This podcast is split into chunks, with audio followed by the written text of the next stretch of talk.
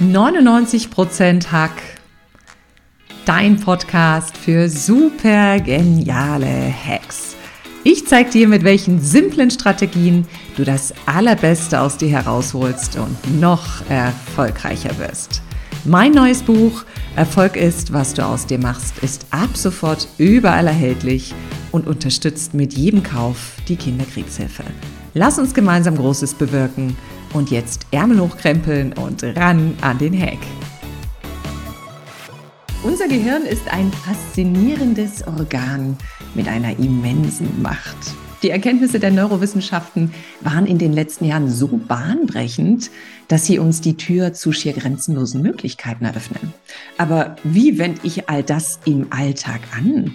Warum sollte es mich überhaupt interessieren, wie mein Denkapparat funktioniert? Und warum ist Erfolg nichts anderes als angewandte Hirnforschung? Eine Frau kennt die Antworten. Sie ist Autorin und Expertin für gehirngerechte Transformation.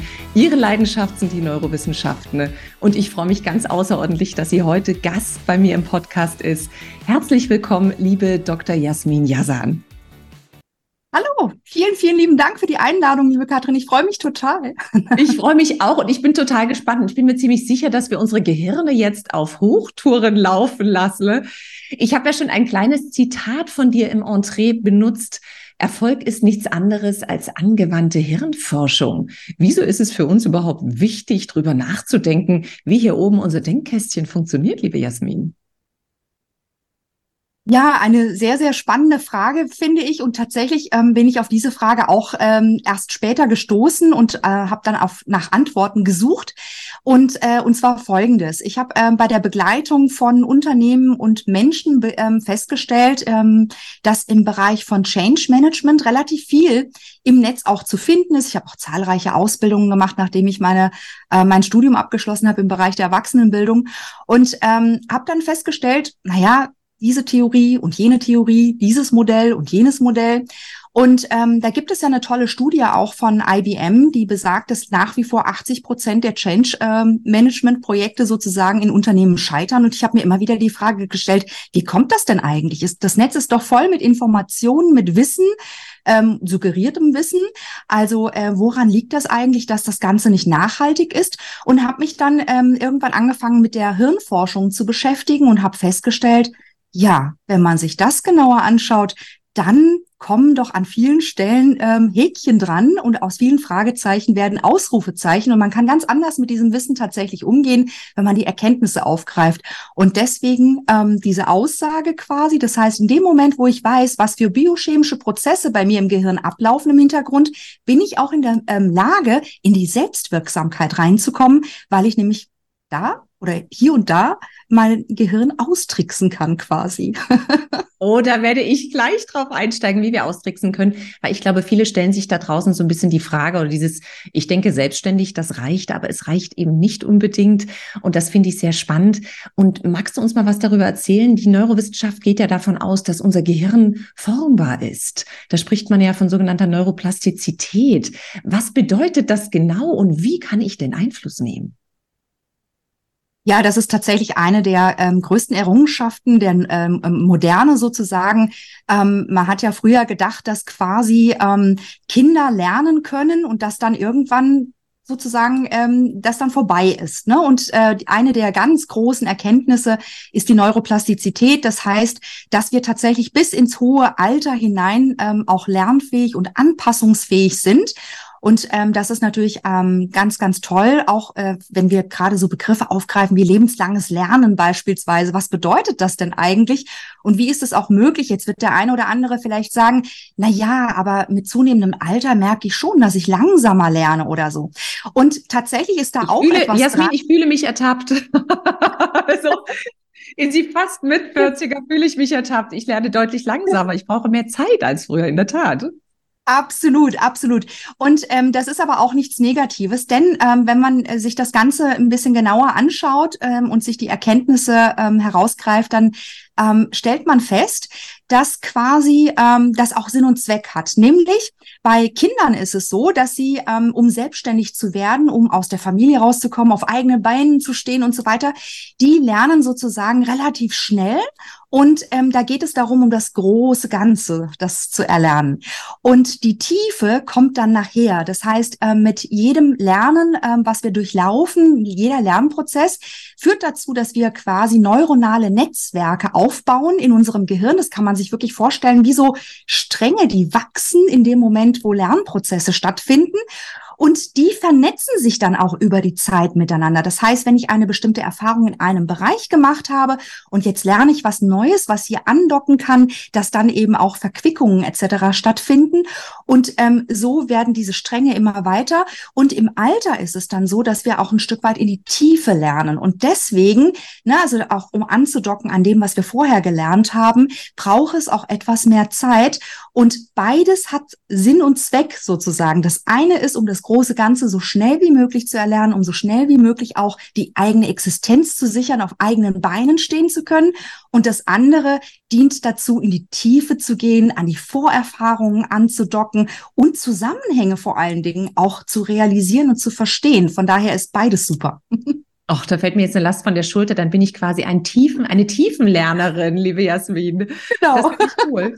Du hast bei uns gesagt, oder Anders gesagt, wir haben gesagt, die Erkenntnisse der Hirnforschung, das klingt ja immer so ein bisschen nach Knäckebrot trockener Theorie und da hat irgendwie auch keiner Lust, sich durchzuwursteln, außer du, liebe Jasmin. Du steckst da ganz viel Eifer und Leidenschaft rein und wir können die natürlich im Alltag nutzbar machen für uns. Hast du da vielleicht so zwei, drei Tipps für uns parat? Wir haben ja gerade über das lebenslange Lernen gesprochen. Es geht natürlich auch viel um das Thema Motivation, Belohnungssystem, wo wir mal einsteigen wollen, wo dies die Hörer und Hörerinnen ganz pragmatisch letztendlich anwenden können. Ja, sehr, sehr gerne. Also ähm, wir haben, ähm, was wir zum Beispiel äh, aufgreifen können, sind Routinen in dem Zusammenhang. Also ähm, das Motivationssystem, da geht es ja im Grunde genommen darum zu gucken, ähm, was bringt mich denn überhaupt in, in Bewegung an der Stelle?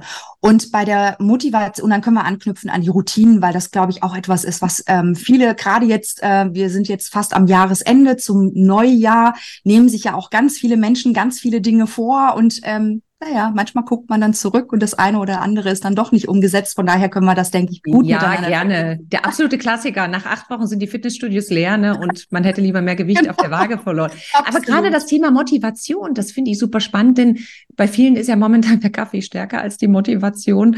Wir sind, wie du sagst, am, am, kurz vorm Jahresende, viele laufen. Ähm, was können wir da tun? Ja, also bei den äh, bei der Motivation, ich meine, das haben viele wahrscheinlich schon mal gehört, geht es um Motive zunächst erstmal. Also was bringt mich dann eigentlich ähm, überhaupt in die Bewegung rein? Und Motive sind im Grunde genommen Ergebnisse von kognitiv-emotionalen Bewertungsprozessen. Das heißt, eine Situation wird geistig erfasst und dann nach den Kriterien gut oder schlecht bewertet und daraus ergeben sich Folgerungen für das zukünftige Handeln. Ähm, und es geht ähm, also im Gehirn darum, Lust und Unlust, Gewinn und Verlust, Erfolg und Misserfolg zu registrieren und hieran ähm, zukünftiges Verhalten sozusagen auszurichten. Und im ähm, Zusammenspiel ist es so, dass verschiedene Gehirnareale und ähm, Botenstoffe darauf einwirken, dass im Wesentlichen drei Aufgaben ausgeführt werden. Ähm, erstens machen sie bei einem anstehenden Problem eine Abschätzung der Gewinn- und Verlustaussichten. Mhm. Zweitens wird der Erfolg der Handlung, für die man sich entschieden hat, bewertet. Und drittens führt dies zu einer Bestätigung oder Korrektur der Risikobewertung ähnlicher Entscheidungen. Und ähm, einer der wichtigsten Botenstoffe in diesem Zusammenhang, haben alle schon mal gehört, ist Dopamin. Ähm, korrekterweise ist Dopamin ähm, nicht der Botenstoff des Glücks, sondern der Botenstoff der Vorfreude. Und das macht hier etwas ganz Besonderes aus, denn dieser Botenstoff, der treibt uns an. Und jetzt stellt sich natürlich die Frage, wie sorge ich denn dafür, dass Dopamin immer in ausreichender Menge sozusagen auch produziert wird und im Körper einfach da ist? Das wäre auf und, jeden Fall. Das, ich hoffe, du verrätst es nicht sofort. Okay, damit alle mit zurück. Weil ich gebe ehrlich zu, ich wäre ja auch so ein Dopamin-Junkie und ich liebe Vorfreude. Aber jetzt erklärt sich auch, warum es so ist weil damit Dopamin ausgeschüttet wird. Also ich liebe fast die Vorfreude mehr als das Event, was dann folgt. Ähm, aber vielleicht mit der Dopaminausschüttung bin ich jetzt noch mal mehr Ohr, was du erzählst, dem Jasmin. Ja, letztendlich geht es darum, ähm, dass sozusagen unser Belohnungssystem in unserem Gehirn ähm, aktiviert werden muss. Und ähm, wenn wir uns das in Unternehmen beispielsweise anschauen, viele machen das mit Wettbewerben, vielleicht gibt es Prämien oder Incentives, also gibt es ja ganz viele Dinge, die getan werden. Wir können an Obstkörbe, Tischkicker und so weiter denken. Die ähm, das Problem ist nur, dass unser Belohnungssystem im Gehirn und ähm, das unterliegt einer ähm, einer Prozedur der schnellen Gewöhnung und kann nur dann wieder neu aktiviert werden, wenn es beim nächsten Mal ein bisschen mehr und danach noch mehr und dann noch mehr gibt. Und dieses Spiel kann sich halt letztendlich kein Unternehmen auf Dauer leisten. Also wenn wir jetzt immer mehr Geld ausschütten würden, zum Beispiel als Incentive, ja, ähm, dann wird es irgendwann richtig teuer. Und ähm, das heißt, äh, das ist das eine. Das andere ist, dass, äh, also, dass wir hier nochmal drauf gucken. Ein anderer Begriff, den wir verwenden können, ist die Belohnungserwartung. Das heißt, es hat ganz viel damit zu tun, ob ich erwarte, dass eine Belohnung in irgendeiner bestimmten Form eintritt oder nicht. Und das hat was mit den Antworteigenschaften ähm, von den Neuronen zu tun, die hier ähm, mit Dopamin, also quasi Dopaminausschüttung. Und ähm, da gibt es drei Aspekte, die wir uns äh, merken können. Also ähm, wenn die Erwartungen voll und ganz erfüllt werden, dann ist die Abweichung null und es gibt keine oder ähm, nur eine geringe Veränderung in der Ruheaktivität der, ähm, der dopaminergären, das ist ein, ein, ein, ein, wirklich ein Zungenbrecher, Neuronen, beziehungsweise der von ihnen getriebenen Neuronen im limbischen System. Was lernen wir daraus? Eine Belohnung für etwas, das ich bereits erwartet habe, hat keinen Effekt und ist selbstverständlich, bringt also nichts. Ah. Das heißt, ich ähm, muss entweder meine Erwartungshaltung runterschrauben oder ich brauche was brauche ich dann letztendlich, damit ja, ich pass das Dopamin ausschütte? genau, Sehr, super. Das heißt, der, der zweite Punkt ist, die Belohnung fällt überraschenderweise höher aus als erwartet. Also wir haben den Überraschungseffekt und es fällt höher aus als erwartet. Dann gibt es eine starke impulsartige Aktivierung der Neuronen. Das ist sehr hilfreich. Und es gibt, ähm, also da können wir daraus lernen, Überraschungen müssen unerwartet kommen und auch ähm, größer äh, ausfallen als erwartet. Und bei, bei dem dritten Aspekt, ähm, das ist die dritte Variante, die es noch gibt, die Belohnung fällt geringer aus als erwartet. Ähm, dann ist das Abweichungssignal negativ und die Neuronen in den genannten Arealen werden in ihrer Aktivität zusätzlich gehemmt. Daraus lernen wir wiederum, das Schlimmste, was wir tun können, ist zum Beispiel, dass wir Versprechen ab, äh, abgeben, die wir nicht einhalten. Das hm. heißt, der beste Fall ist im Grunde genommen, die ähm, Erwartung zu übertreffen und den Überraschungseffekt drin zu haben. Ah, und hat man natürlich auch ein Stück weit den Zufallseffekt mit drin oder das, das Thema Serendipity, weil manche Sachen habe ich natürlich mit diesem Überraschungseffekt, wenn er von extern kommt, nicht unbedingt in der Hand, liebe Jasmin. Ja, das ist richtig. Ähm, bei extern äh, haben wir es nicht unbedingt in der Hand. Wir haben ähm, allerdings es durchaus in der Hand, wie wir eben mit unserem Motivationssystem selbst umgehen. Ähm, und da sind wir im Prinzip, können wir das auch schon direkt überleiten und verknüpfen mit den Routinen an der Stelle, wenn du magst. Ich habe noch eine Frage. Ich muss noch ein, einmal kurz fragen. Du hast gesagt, wenn es um externe Reize geht, ähm, gewöhnt man sich relativ schnell dran und man bräuchte immer wieder einen höheren externen Reiz, damit das Dopamin ausgeschüttet wird und ein, meine Motivation am Laufen gehalten wird, also meine Antriebskraft, damit das Feuer weiter lodert, sage ich mal. Das ist natürlich einerseits ein Thema, wo ich in eine Falle tappen kann, gerade wenn es darum geht, ich hole mir externe Reize digital beispielsweise. Also ich konsumiere immer mehr, weil es dann irgendwie mein, Dopaminproduktion anregt. Wie kann ich denn das ein Stück weit steuern, wenn ich weiß, eigentlich brauche ich immer mehr, damit ich im gleichen Level bleibe im Gehirn? Wichtig ist in dem Zusammenhang der Überraschungseffekt. Einfach nur immer mehr konsumieren würde gar nicht den Effekt auslösen, dass ich dann tatsächlich mehr ähm, Dopamin produziere, weil dann haben wir auch wieder den Gewöhnungseffekt drinne.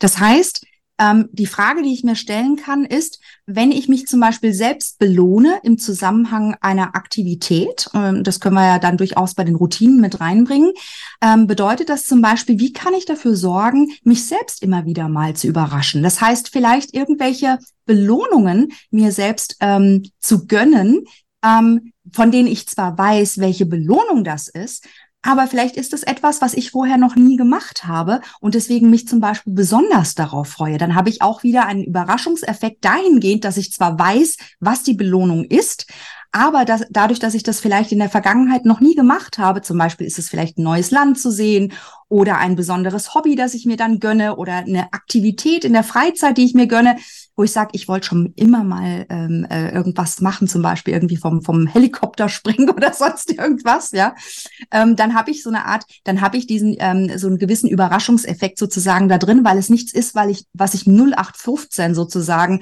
immer wieder mache. Das heißt, ich sage nicht, wenn ich äh, Sport mache, ähm, dann belohne ich mich immer damit, dass ich irgendwie abends eine, keine Ahnung, Massage habe, weil dann ist der Gewöhnungseffekt dann mit der Zeit da. Ja. Aber wenn ich die Massage einmal mache, beim nächsten Mal wieder was anderes anderes mache und beim nächsten Mal wieder was anderes mache, worauf ich mich freue, dann kann ich das eben positiv steuern. Oh, das gefällt mir als facettenreicher Mensch. Und letztendlich, wenn ich das einmal so erfasse, ich könnte das natürlich, wenn ich extern Leute motivieren möchte, und das ist ja einmal deine Aufgabe und auch meine Aufgabe, Leute mitzureißen, zu begeistern, auch in die Motivation, in die Handlungsfähigkeit zu bringen, darf ich auch mit diesem Überraschungseffekt, mit diesem Reiz arbeiten. So habe ich es jetzt auch verstanden, oder? Das funktioniert natürlich nicht nur für mich selber, sondern auch, wenn du Familie hast, wenn du Kinder hast, wenn du eine Community hast, wenn du Führungskraft bist, darfst du mit diesem Überraschungspositiven Überraschungsreiz arbeiten und dann macht das was mit der Motivation vom Gegenüber. Das finde ich super spannend. Und wir haben gerade schon ganz kurz gehört, du hast es schon angerissen, das Thema Routinen und ich weiß, das Gehirn ist natürlich auf routinierte Abläufe getrimmt, einfach ein Stück weit, um Energie zu sparen. Und ich weiß, vielen Menschen fällt es wahnsinnig schwer, selbst Routinen zu entwickeln. Was fehlt da an diesem, an diesem Gehirn oder neurowissenschaftlichen Wissen, damit es ein Stück weit leichter fällt, liebe Jasmin? Ja, auch da ist es wichtig, bestimmte Zusammenhänge sozusagen zu verstehen. Und natürlich macht das Motivationssystem einen wesentlichen Teil auch hier aus. Wichtig ist in dem Zusammenhang vielleicht ähm, drauf zu blicken, was, was ist denn eigentlich eine Routine? Wir haben ja im Alltag, also wir haben Gewohnheiten und Gewohnheiten könnte man sagen, sind im Grunde genommen auch Routinen in dem Moment, wo sie mir bewusst werden als Routine. So, und jetzt geht es ja darum, dass ich quasi ein ungewünschtes Verhalten, weil es mich ähm, vielleicht irgendwo einschränkt oder nicht ähm, das gewünschte Ziel ähm, ich dadurch erreichen kann, möchte ich quasi verändern. Und du hast es ähm, sehr treffend gesagt, unser Gehirn ist ja darauf ausgerichtet, sozusagen Energie einzusparen, denn ähm, allein im Ruhezustand ähm, ist schon äh, ein, ein hoher Energieverbrauch bereits da. Und ähm, das, das heißt, wir tun im Grunde genommen ähm, alles Mögliche, um das zu vermeiden auf der einen Seite. Und das Zweite ist allerdings, wir vermeiden nicht grundsätzlich, sondern es gibt zwei verschiedene Sachen grundsätzlich, ähm, womit sich das Gehirn tatsächlich beschäftigt. Die erste Frage ist, ähm, ver äh, die Veränderung, die herbeigeführt wird, ähm, also bedroht das meine Existenz? Muss ich das, also muss ich, gibt es einen Grund, ähm, der dafür spricht, dass ich dann letztendlich äh, das verändere. Ähm, wenn das meine Existenz nicht bedroht, dann werde ich nichts tun.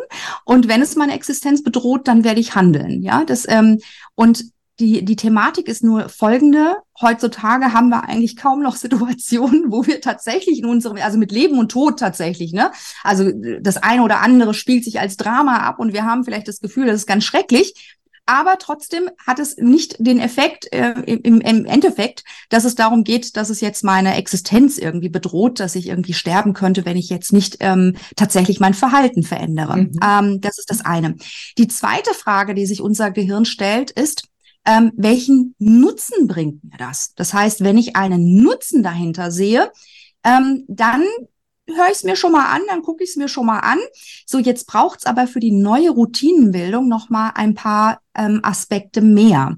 Und das mehr, ähm, da möchte ich noch mal kurz anknüpfen, weil es gibt ganz viele Mythen auf dem Markt und eines davon ist im Kontext von Routinen, was sich wirklich über viele Jahre wahnsinnig hält, nämlich sowas wie im Grunde genommen brauchst du nur 21 Tage lang das Gleiche zu tun. Manche sagen auch 66 Tage. Und dann hast du eine neue Routine ähm, etabliert. Das ist falsch.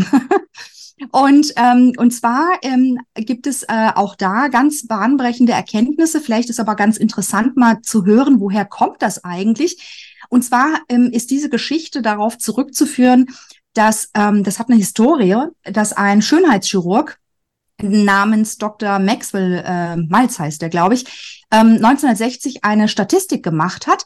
Und zwar hat der, äh, wollte der herausfinden, wie lange seine Patienten brauchen, um sich an ihr neues Gesicht zu gewöhnen. Mhm, das ist ja mal eine Routine. am Ende, am Ende der, genau, am Ende der Podcast-Folge machen wir dann den Link, ne? Genau. Wo gibt's den New Face? ja. Wie lange lang haben die Patienten gebraucht?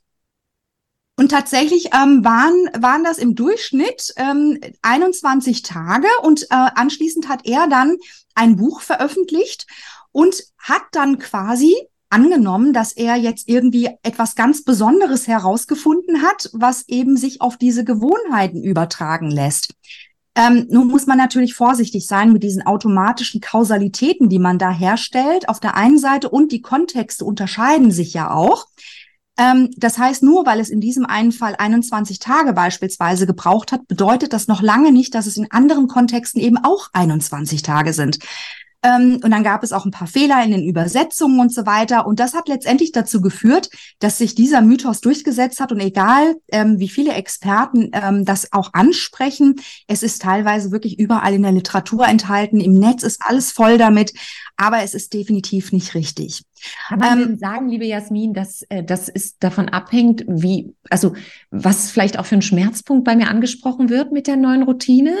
Also wenn ich jetzt eh ein sehr sportlicher Mensch bin und es geht darum, dass ich einmal Sport die Woche mehr mache und dafür eine Routine entwickeln möchte, ist vielleicht nicht so ein großer Schmerzpunkt angesprochen, wie wenn ich ein absolute Couch-Potato bin und ich liege fleze auf meinem Sofa, schaut die x-te Staffel auf Netflix. Braucht das Gehirn dann für, um daraus eine Routine zum sportlichen Verhalten zu entwickeln, viel mehr Energie und ist es deshalb langwieriger und schwieriger, als wenn ich eh schon relativ im Level weit oben bin? Ja, das kann eines der Hintergründe sein in Bezug auf, ähm, du hast ja hier Vorerfahrungen, an die du andockst. Also ähm, womit man es wirklich sehr leicht verstehen kann, denke ich, ist, wenn man eine neue Sprache jetzt, ähm, eine weitere Sprache erlernen würde oder man kann noch keine andere Sprache außer die Muttersprache und es ist eine gänzlich neue Sprache. Und genau das Gleiche können wir auch auf Musikinstrumente oder sowas übertragen. Das heißt, in dem Moment, wo ich etwas gänzlich Neues mache, was ich noch nie, wo ich noch nie Fähigkeiten und Fertigkeiten entwickelt habe, um das einzusetzen, dann ist natürlich der Aufwand für mich ein viel größerer, weil die Komplexität viel größerer ist, weil ich nicht an Vorerfahrungen andocken kann. Und deswegen braucht es mit einer hohen Wahrscheinlichkeit deutlich länger, als wenn ich bereits fünf Sprachen spreche oder fünf Instrumente spiele und weiß, wie das funktioniert per se oder kann schon mal Noten lesen oder sowas. Und dann kann ich natürlich ähm, da viel schneller andocken auch, und auch auf diese Erfahrungswerte, auch des Erlernens des Neuen, ja, also auch diesen Prozess sozusagen, auch das ist ja, sind ja Erfahrungswerte, hier auch andocken quasi. Weil kann man da sein Gehirn auch ein bisschen austricksen? Weil du sprachst am Anfang davon, es gibt so ein paar Tricks, wie man das Gehirn austricksen kann, dass man vielleicht sagt, man packt etwas Neues an etwas bereits Bestehendes heran, wo ich vielleicht schon Erfahrung habe, also eine neue Routine an eine alte, damit es mir leichter fällt oder sagt dann das Gehirn auf keinen Fall? Nee, das kann man durchaus machen. Die Frage ist halt, ähm, ergibt sich das immer so? Es kann ja durchaus sein, dass es etwas ist, was ich jetzt nicht andocken möchte auf ähm, bereits Vorerfahrungen, sondern ich möchte tatsächlich eine Routine entwickeln, die vielleicht noch nirgendwo andockt bei mir. Und ähm, irgendwie muss es ja möglich sein, dass ich das auch hinbekomme.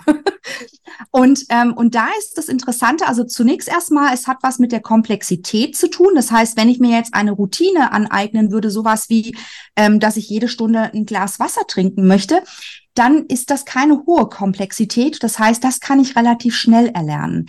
Wenn ich allerdings ähm, eine Routine entwickeln möchte, wo eine hohe Komplexität dahinter ist, dann kann das durchaus Tage, Wochen, Monate bis hin zu Jahren sogar dauern. Und da gibt es eine ganz spannende Studie, die das untersucht hat ähm, anhand einer, ähm, einer ähm, Lang Lang äh, Längsschnittstudie. Und die haben festgestellt, dass die Varianz quasi von 18 Tagen startet und bei, bei denen hört es bei 254 Tagen auf, aber es liegt okay. daran, dass die Langzeitstudie dann endete quasi und nicht daran, dass es nicht sogar noch länger mhm. dauern könnte. Okay. Ähm, weil irgendwann muss ja auch jede Studie mal zu Ende gehen, quasi, ja. Das heißt, ähm, dass wir ähm, gar nicht so, ich glaube, das ist die wichtigste Message daraus, ähm, dass wir uns nicht im Vorfeld ähm, festlegen dürfen auf bestimmte Tage. So nach dem Motto, wenn ich das 18 Tage oder 21 Tage oder drei Monate, ist egal, welche Zahl ich jetzt nehmen würde, dass ich mich nicht auf diese Zahl fixiere, so nach dem Motto, wenn ich das oft genug wiederholt habe, dann ist es eine Routine, sondern dass hier eben verschiedene Komponenten eine Rolle spielen. Eins ist die Komplexität, das zweite ist, habe ich eben Vorerfahrungen an, das, ähm, an die das andockt oder nicht. Ähm, und dann ist die Wiederholung wichtig, aber Wiederholung alleine reicht nicht. Dann haben wir das Motivationssystem, was wir berücksichtigen müssen. Das heißt hier auch immer wieder zum Beispiel Belohnungen. Gerade am Anfang, wenn wir eine Routine neu entwickeln, müssen wir unbedingt auch die Belohnung haben. Das heißt, ich muss Anreize setzen, auf die ich mich freuen kann ähm, und, und mich immer wieder selbst überraschen in diesem Zusammenhang, einfach wirklich auch weiterzumachen. Und, ähm, und und dann ist auch noch mal ganz wichtig, den Kontext zu sehen. Das heißt, nehmen wir mal Sport als Beispiel. Ähm, wenn ich äh, Sport mache und ähm, jetzt sage, mir vornehme, viermal die Woche irgendwie zu trainieren beispielsweise, dann darf das nicht mal morgens, mal abends, mal im äh, Fitnessstudio und mal draußen in der Natur sein, sondern es ist ganz wichtig, dass das immer zur gleichen Zeit, am gleichen Ort. Ja, also das wirklich auch diese Wiedererkennung, das ist wie ein Anker setzen sozusagen, ähm, dass dieser Zusammenhang auch da ist. Und wenn ich diese verschiedenen Aspekte zusammenbringe, dann habe ich eine sehr hohe Chance, tatsächlich auch eine Routine zu entwickeln. Ui, das finde ich klasse. Und ich finde beim letzten Punkt für ich mich etwas ertappt, denn ich bin schnell gelangweilt.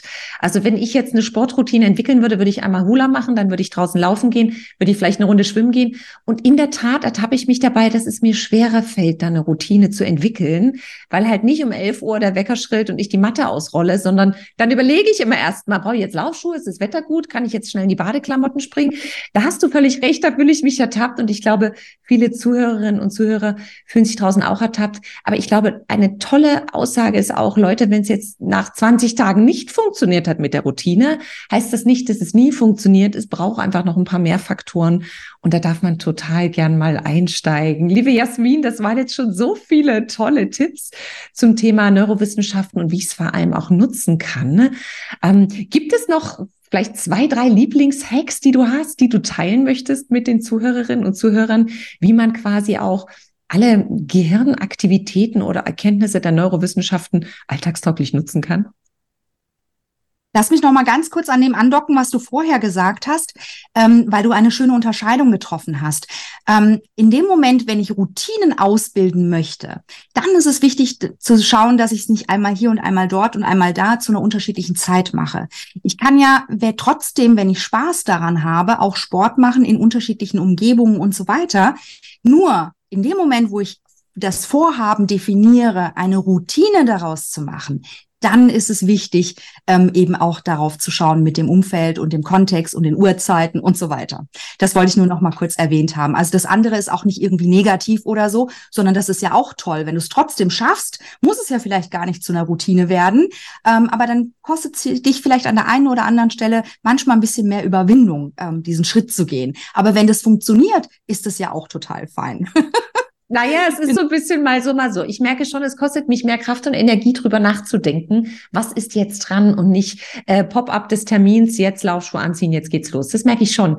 Also da fühle ich mich ertappt, obwohl ich, glaube ich, schon ein sehr umsetzungsstarker Mensch bin. Und das ist ein total toller Tipp, der dann auf jeden Fall weiterhilft. Ja, und ansonsten zu den Hacks, ähm, ja, also ich denke, ähm, Dopamin ist ein ganz äh, wichtiger Botenstoff, der in vielen, vielen Zusammenhängen ähm, Kontext des Gehirns wieder sozusagen auftaucht. Das heißt, ähm, hier habe ich verschiedene Aspekte, auf die ich zurückgreifen kann. Ich kann beispielsweise ähm, gucken auch, dass ich die Ernährung dementsprechend ein bisschen steuere. Also Dopamin ähm, habe ich zum Beispiel durch die Ausschüttung durch Bewegungen in der frischen Natur ähm, oder Gehirnfutter ist, äh, sind zum Beispiel Nüsse. Also wer ähm, am Nachmittag irgendwie so einen Tiefpunkt hat und das Gefühl hat, ich brauche jetzt mal irgendwie was noch mal ein bisschen, um ein bisschen Energie reinzubekommen, kann einfach eine Handvoll äh, Walnüsse oder Nüsse essen und ähm, muss nicht unbedingt ähm, zu etwas greifen, was dann vielleicht eher eine Negativauswirkung hat. Man hat dann ähm, zum Beispiel Schokolade, man hat dann zwar einen kurzzeitigen Energieschub, ähm, aber das sackt eben auch relativ schnell ab. Und ähm, es ist auch wichtig, denke ich, als Hack, so ein Stück weit sich selbst zu beobachten. Denn natürlich spielen auch die Gene eine Rolle und ähm, die Epigenetik in dem Zusammenhang. Das heißt, mh, was äh, habe ich auch während der Schwangerschaft erlebt und viele Dinge sind eben auch unbewusst abgespeichert. Das heißt, die Selbstachtsamkeit, Selbstbeobachtung, ja, ähm, ob das jetzt sowas ist wie ähm, bin ich eher äh, Lerche oder Eule oder äh, was auch immer, dass man da eben auch ähm, darauf Rücksicht nimmt und dass man nicht versucht, das zu übergehen oder zu umgehen im Sinne von, ich muss jetzt aber, sondern dass man die Bedürfnisse des Körpers an, angelehnt an das, wie es für mich als Individuum eben auch ist, auch berücksichtigt. Und ich glaube, das ist ein ganz wichtiger Punkt. Ähm, das ist jetzt kein klassischer Hack in dem Sinne, aber ich glaube, das ist wirklich sehr, sehr wichtig, in diese Selbstbeobachtung und Selbstreflexion auch reinzukommen, achtsam mit sich selbst umzugehen und einfach mal wieder mehr sich Zeit dafür zu nehmen, ähm, hinzuhören und hinzufühlen, was denn eigentlich mein Körper von mir braucht. Und ähm, ein äh, letzter Punkt, den ich noch ansprechen möchte, ähm, ist Schlaf und Atmung. Ich glaube, das kippt immer wieder relativ schnell hinten runter, weil es so selbstverständlich ist. Jeder von uns schläft und jeder von uns atmet. Ähm, hier dürfen wir auch noch mal genauer drauf schauen. Es gibt zum Beispiel zum Bezug auf Schlaf gibt es bestimmte Schlafphasen, die zu berücksichtigen. Also Powernapping 30 bis zu 30 Minuten, 20 bis 30 Minuten. Danach sind es 90 Minuten Taktungen. Das heißt, wenn ich ähm, über den Tag hinweg mal einen Tiefpunkt habe und wirklich mich hinlegen möchte, 90 Minuten, dann anderthalb Stunden ähm, und so ähm, ähm, drei Stunden und so weiter und diese 90 Minuten Taktung einzuhalten, um nicht gerädert zu sein. Also immer wieder auch zu gucken, ähm, diesen Biorhythmus, den wir haben, auch mit zu berücksichtigen. Oh, da sprichst du mir natürlich aus der Seele, denn genau das ist ja in meinem wachen Vogelbuch drin. Der wache Vogel fängt den ja. Wurm, wie du es machen kannst. Ich würde ganz gerne noch auf ein Thema zu sprechen kommen, und das hast du gerade so schön also angerissen, unsere Zellerinnerung, die wir haben, also die Epigenetik. Und man sagt ja ganz oft, ähm, dass unser Verhalten ist teilweise genetisch mit vorbestimmt, also in unserem Gehirn programmiert, aber wir haben ja einen ganz, ganz, ganz großen Handlungsspielraum. Also es ist eben nicht so, wenn deine deine Eltern keinen hohen IQ hatten, dass du nicht einen hohen IQ entwickeln kannst. Und da wollte ich ganz gern vielleicht noch mal wissen, wie funktioniert das? Was kannst du da vielleicht noch mal ein bisschen auch äh, motivierend den Zuhörerinnen und Zuhörern an die Hand geben, dass ihr Handlungsspielraum und ihre Möglichkeiten, die sie haben, unabhängig von der Epigenetik, wahnsinnig groß sind? Ja, also das eine ist, dass wir, ähm, dass die Hirnforschung festgestellt hat, dass ähm, tatsächlich der genetische Teil deutlich ähm, weniger ausmacht, als man das ursprünglich mal angenommen hat. Ähm, das finde ich ist schon mal ganz toll. Ähm, und die Epigenetik, das ist eben der Zeitraum zum Beispiel während der ähm, Schwangerschaft und dann eben auch ähm, so die erste Zeit, wenn man dann ähm, auf der Welt ist. Und da erlebt man ganz viel und äh, auch im Mutterleib erlebt man schon ganz viel als, ähm, als Fötus sozusagen. Ähm, die Herausforderung ist allerdings, dass man das Erlebte zwar bewusst wahrnimmt, allerdings ist das Ganze nicht erinnerungsfähig. Das heißt, wenn ich irgendwann im Laufe der Zeit gewisse Dinge feststelle, wo ich das Gefühl habe, da ist irgendwas, aber irgendwie komme ich nicht an den Kern dran, ähm, dann kann das durchaus darauf zurückführbar sein. Letztendlich die Neuroplastizität, das ist das Schle äh, Ding schlechthin und das ist die Erkenntnis schlechthin. Ähm, Epigenetik hin oder her. Grundsätzlich sind wir lernfähig. Das heißt, wenn ich mir vornehme, wenn ich Lust dazu habe, mich zu verändern, etwas Neues anzugehen, dann wird es mir letztendlich auch gelingen, wenn tatsächlich mein Motiv da ist und wenn ich die bestimmten Hacks, über die wir gesprochen haben, auch entsprechend einsetze. Das heißt, es ist nichts in dem Sinne in Stein gemeißelt. An der einen oder anderen Stelle kann es mal besondere Herausforderungen geben. Und da ähm, ist, äh, kann ich dann nur empfehlen, tatsächlich auch ähm, nicht nur vielleicht einen Coach, sondern tatsächlich auch mal einen Therapeuten mit einzubinden, um da vielleicht genauer drauf zu schauen, um zu gucken, ob man da wirklich an den Kern der Sache auch noch mal drankommen kann. Hm, der Kern der Sache, du sagst es so schön. Und in meiner Erfahrung habe ich gelernt, in, in, meiner Arbeit, dass es manchmal fünf bis sieben Generationen, die vor uns waren, dass wir teilweise noch Erinnerungen aus diesen Generationen in unserem Hirn und in unserem Körper mittragen. Und das finde ich total spannend. Und das sind vielleicht genau die Punkte, die du gerade beschrieben hast, wo es sich lohnt, nochmal jemand mit hinzuzunehmen, dass man das in, in, ein Stück weit lösen kann und wirklich auch das lebenslange Lernen und das Formen, die Neuroplastizität des Hirns nutzen kann. Liebe Jasmin, das das waren so viele tolle Strategien, Erkenntnisse. Also bei mir hat es jetzt mehrfach Klick, Klick, Klick gemacht. Ich hoffe, es haben ganz viele Hörerinnen und Hörer da draußen Aha-Momente. Und jetzt würde ich dich ganz gerne noch ein bisschen persönlicher als Mensch kennenlernen. Deshalb kommt die Kategorie Fast Lane. Ich stelle dir eine kurze Frage und du darfst spontan antworten. Hast du Lust? Gerne. Liebe Jasmin, was ist denn der schlechteste Rat, der häufig erteilt wird? Bilde in 21 Tagen Routinen.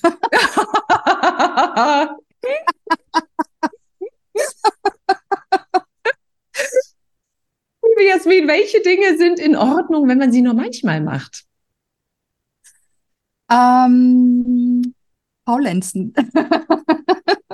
Ich bin ein sehr aktiver Mensch. Ich brauche sehr viel Aktivität. Von daher ist es bei mir das Faulenzen. Oh, schau mal, da treffen wir uns total. Ich kann es absolut unterschreiben. Und wenn du irgendwo auf dieser wunderschönen Erde eine große Anzeigentafel hinstellen könntest, wo würde sie denn stehen und was würde vor allem draufstehen? Ähm, in Las Vegas, weil dort ganz viele Lichter sind. Das finde ich toll. Und da würde draufstehen, hier entlang. Ich danke dir von Herzen für diese wunderbaren Hacks, für die wunderbaren Tipps.